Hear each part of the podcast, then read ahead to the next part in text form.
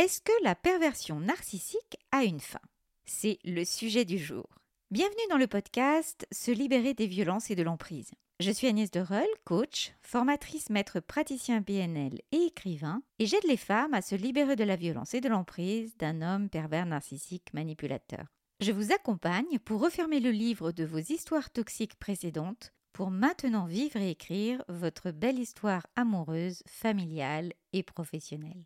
Dans ce podcast, je vous propose donc de répondre à une question très clairement qui m'est souvent posée en coaching. Est-ce que le pervers narcissique cesse un jour d'agir ainsi et va enfin vous laisser tranquille? Et restez bien jusqu'à la fin, car en tout dernier, nous verrons comment faire face au pervers narcissique et être heureux envers et contre eux. Est-ce que la perversion narcissique a une fin? C'est le titre du podcast, mais on peut poser la question de différentes manières. Est-ce qu'un jour les pervers narcissiques changent? Est-ce qu'un jour ils finissent par comprendre le mal qu'ils font? Est-ce qu'un jour ils évoluent? Pour rappel, le terme perversion narcissique a été introduit par le psychanalyste Paul-Claude Racamier en 1986. Il a été l'un des premiers à décrire et théoriser ce type de comportement dans le cadre de la psychanalyse. Racamier a identifié cette pathologie comme une forme de perversion dans laquelle le sujet utilise le narcissisme d'une manière manipulatrice. Cela se traduit par une incapacité à reconnaître l'autre en tant qu'individu séparé et unique, le percevant plutôt comme une extension d'eux-mêmes ou comme un objet à utiliser. Premier élément clair de réponse, les pervers narcissiques ne changent pas. Leur caractère est toujours le même, les comportements de volonté de pouvoir restent identiques. Le mode opératoire peut varier lorsque cela les sert. Le type de victime également. Ils peuvent aussi ne pas être violents physiquement ou psychologiquement avec certaines personnes afin qu'elles puissent témoigner avec énormément de sincérité à quel point ils sont des gens merveilleux. Parfois, ils aiment segmenter leur comportement. S'ils sont dans la perversion narcissique conjugale, ils seront parfois des collègues et des voisins charmants. S'ils agissent essentiellement dans des jeux de pouvoir, de violence narcissique au travail, ils se décriront comme des victimes dans la sphère privée. Mais il y a aussi les pervers narcissiques manipulateurs dans toutes les sphères et qui aiment liguer les gens les uns contre les autres dans leur jeu de méchanceté et de destruction massive qui les amuse. C'est un mode de vie qu'un jour ils ont adopté, les autres sont des instruments de leur propre plaisir. On peut sans fin se demander pourquoi, bien sûr, mais je pense qu'on peut simplement parler d'éléments déclencheurs. Mais ce n'est pas l'élément déclencheur en fait qui conditionne vraiment le comportement, car face à une même situation, des personnes peuvent avoir une interprétation, un ressenti et des décisions radicalement différentes. Par exemple, dans une fratrie où règne la violence et la maltraitance, les enfants pourront prendre différents chemins. Par exemple, pour les hommes, Premier chemin possible, intégrer et considérer ce comportement comme normal et devenir à leur tour violent avec leurs conjoints et leurs enfants et accuser leur enfance comme élément déclencheur inévitable. Deuxième chemin possible, décider que dans sa vie, on mettra le respect et l'amour au cœur de sa ligne de conduite pour construire une belle famille avec une femme aimante et des enfants heureux. Par exemple pour les femmes, considérer que tous les hommes sont violents et que c'est normal finalement de subir les insultes, le chantage et les menaces, que ça arrive à tout le monde, que c'est comme ça et qu'on n'a pas le choix, dans une véritable résignation qu'on intègre. Ou décider vraiment qu'on peut être heureuse et qu'on mérite d'être respectée. Ne lier des liens amicaux et sentimentaux qu'avec des personnes vraiment respectueuses. Ou arrêter la relation quand on se rend compte que ce n'est pas le cas. Être convaincu ainsi qu'on mérite d'être bien traité par un homme et par notre entourage et montrer clairement nos limites travailler pour être indépendante le plus possible. Deuxième point, est-ce qu'un jour les pervers narcissiques finissent par comprendre le mal qu'ils font? Cette question est souvent celle qu'on me pose en coaching, mais elle laisse penser qu'à un moment donné, un pervers narcissique ne sait pas qu'il fait du mal.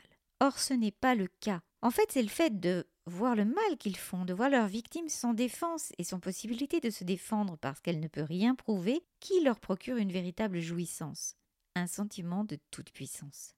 Le fait d'avoir le pouvoir et de pouvoir en abuser est leur plaisir quotidien. Il peut être économique lorsque tout dépend d'eux. Lorsque la femme ne travaille pas, par exemple, ou que si elle travaille, l'organisation matérielle est entièrement à leur avantage. Par exemple, ils paient l'achat du logement avec leur salaire.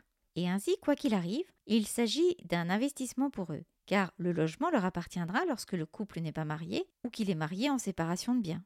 Et la femme, elle, paiera les factures, ce qui revient à dépenser en pure perte, car elle ne construit rien de solide pour son avenir.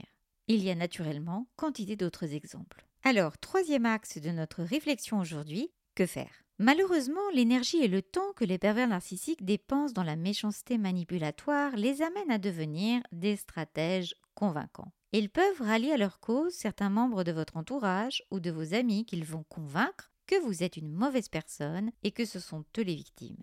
J'ai d'ailleurs fait un podcast justement sur les singes volants, les alliés du pervers narcissique il y a quelques semaines que je vous invite à écouter sur le sujet. Cette situation fait que cela apporte des grains de sable certains dans les rouages de votre vie personnelle, sentimentale, amicale, familiale, professionnelle. Face à la réelle diffamation dont vous allez être victime et à l'adresse oratoire et la capacité théâtrale émotionnelle du pervers narcissique, certains membres de votre famille, certains amis, certains collègues, voire la personne avec laquelle vous vivez, peuvent changer de comportement à votre égard, avoir des doutes et se détourner de vous. C'est effectivement très cruel et difficile, et cela amène ainsi à faire un tri dans les gens de notre entourage. Ne reste finalement que les personnes les plus solides et les gens qui vous aiment vraiment. Et même s'ils se comptent sur les doigts d'une main, ce sont des gens sur lesquels justement vous pouvez vraiment compter et avoir une relation d'amitié très forte. En amour, quelqu'un qui connaît votre passé pourra ainsi savoir ce que vous avez vécu et être à l'écoute de vos difficultés, mieux comprendre si vous avez des blocages à certains moments. Le dialogue est fondamental. Vous pouvez également lui apporter des éléments concrets si vous en avez pour montrer la véracité de ce que vous avancez, des messages, des mails, vos plaintes, etc. Pas tout de suite bien sûr, il ne s'agit pas d'encombrer une relation avec des souvenirs compliqués. Ainsi, en conclusion, j'ai envie de vous dire que les pervers narcissiques existent, mais que les gens aimants et bienveillants également. Nous ne pouvons pas malheureusement prouver à certains moments des agissements qui pourraient d'ailleurs constituer des infractions, voire des crimes. Je pense notamment aux violences sexuelles. Mais nous avons le pouvoir de garder le contrôle de nous-mêmes, d'agir dans les limites autorisées par la loi. Nous pouvons signaler tous les actes de malveillance, soit par des mains courantes, soit par des plaintes. Et surtout, nous pouvons garder notre calme et tourner notre énergie vers l'amitié et l'amour. Nous ne pouvons pas empêcher certaines personnes de venir devant chez nous, de nous suivre, de nous appeler, mais nous avons le contrôle finalement d'intégrer ça comme la pluie ou une merde qui traîne dans la rue à certains moments de notre chemin, avec indifférence et mépris. Au final, notre bonheur, notre joie est notre meilleure victoire. Et contre ça, ils ne peuvent rien faire. Ils ne peuvent que rester dans la médiocrité de leurs échecs, de leur solitude, de leur hargne. Toutes ces belles images que vous avez lorsque vous vous endormez, tous vos rêves, tous ces bons moments passés avec les personnes que vous aimez et qui vous aiment vraiment, ça c'est votre trésor. Et un trésor auquel personne ne peut toucher et que vous pouvez entretenir dans votre cœur en maintenant votre énergie sur ce qui compte vraiment. Merci pour votre écoute. Je suis heureuse de ce temps passé à construire du contenu pour vous aider à avancer vers le chemin du bonheur. Pensez ainsi à vous abonner à la chaîne pour faire pleinement partie de la communauté libre, indépendante et heureuse. Merci également de liker la vidéo ou de mettre un 5 étoiles si vous êtes sur podcast. Les vidéos et podcasts seront ainsi davantage proposés à celles qui en ont besoin. Je vous invite également à vous abonner à la newsletter qui est entièrement gratuite où je donne régulièrement par mail un contenu personnel, différent, où vous êtes au courant de toutes les dernières actualités et où vous pouvez bénéficier d'offres privilégiées. Le lien pour la newsletter est en bas de la vidéo du podcast et vous retrouverez également tous les liens d'information si vous souhaitez un accompagnement en coaching pour atteindre vos objectifs au plus tôt, si vous souhaitez embarquer dans le membership ou dans les programmes. Vous pouvez aussi m'envoyer un email à mon adresse agnès.agnèsderol.com. Je vous souhaite le meilleur, je vous embrasse et je vous dis à bientôt pour un prochain partage.